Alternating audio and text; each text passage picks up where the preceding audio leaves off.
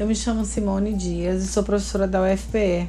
Hoje abordaremos nesse podcast os cuidados que devemos ter na composição da equipe que vai organizar um evento sustentável.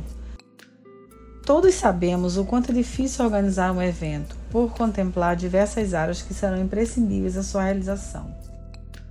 A primeira orientação é saber que equipes não são grupos. Vamos às definições?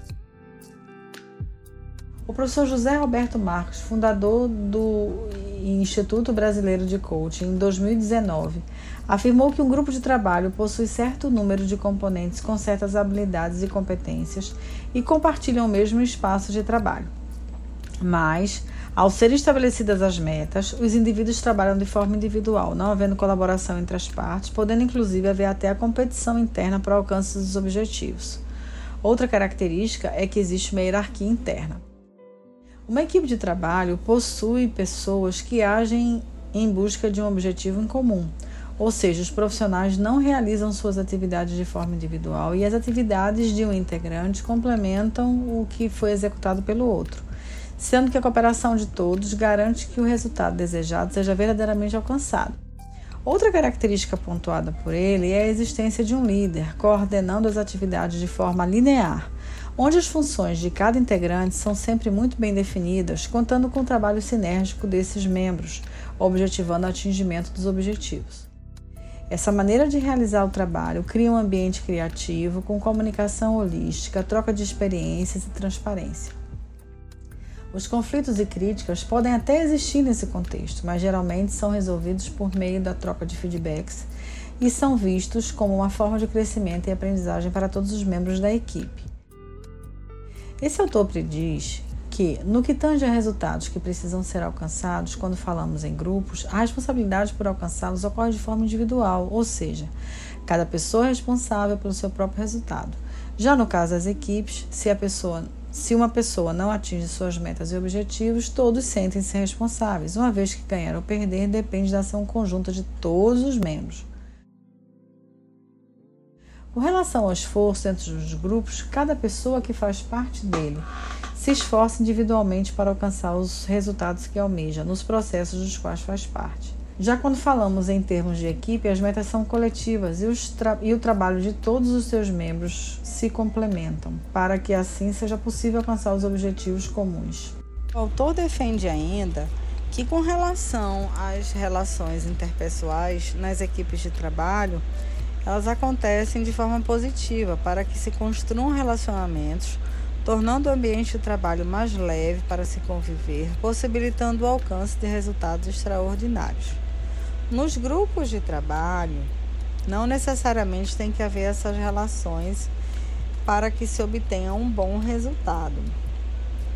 Até porque os integrantes estão focados na competição.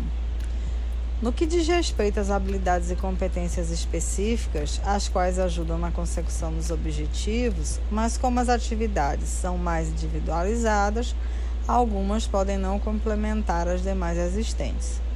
Nas equipes, os membros são estimulados a desenvolverem suas habilidades, inserindo-as nas construções de relacionamentos saudáveis, melhorando o desempenho de todos. No que tange aos sonhos, nos grupos, cada profissional luta para alcançar os seus próprios de forma individual. Nas equipes, os sonhos são partilhados de maneira coletiva e todos se unem para o alcance desse sonho ou desejo, deixando o bem coletivo acima de interesses pessoais. Mas se você tiver que escolher entre o uso de grupos ou equipes, precisa compreender primeiro qual o contexto em que a empresa se encontra, quais são as práticas e processos, para em seguida definir que tipo de força deseja. Agora que você já conhece a diferença entre grupos e equipes, sabe que os eventos precisam de equipes, não é? Então, agora reconhecemos a necessidade de que cada equipe precisa ter um líder, que é chamado de coordenador que irá atender as necessidades, respeitando as especificidades dos integrantes da equipe, definindo o papel de cada um, respeitando as potencialidades de cada indivíduo, reconhecendo e sabendo trabalhar com a diversidade, extraindo o que cada um possui de melhor. Os líderes sempre procuram dialogar, pois falhas na comunicação podem vir a fracassar o evento. Por isso a importância de sempre fornecerem o feedback, retornando o que precisa ser melhorado e estimulando a participação e criatividade para serem aplicadas diretamente nos eventos.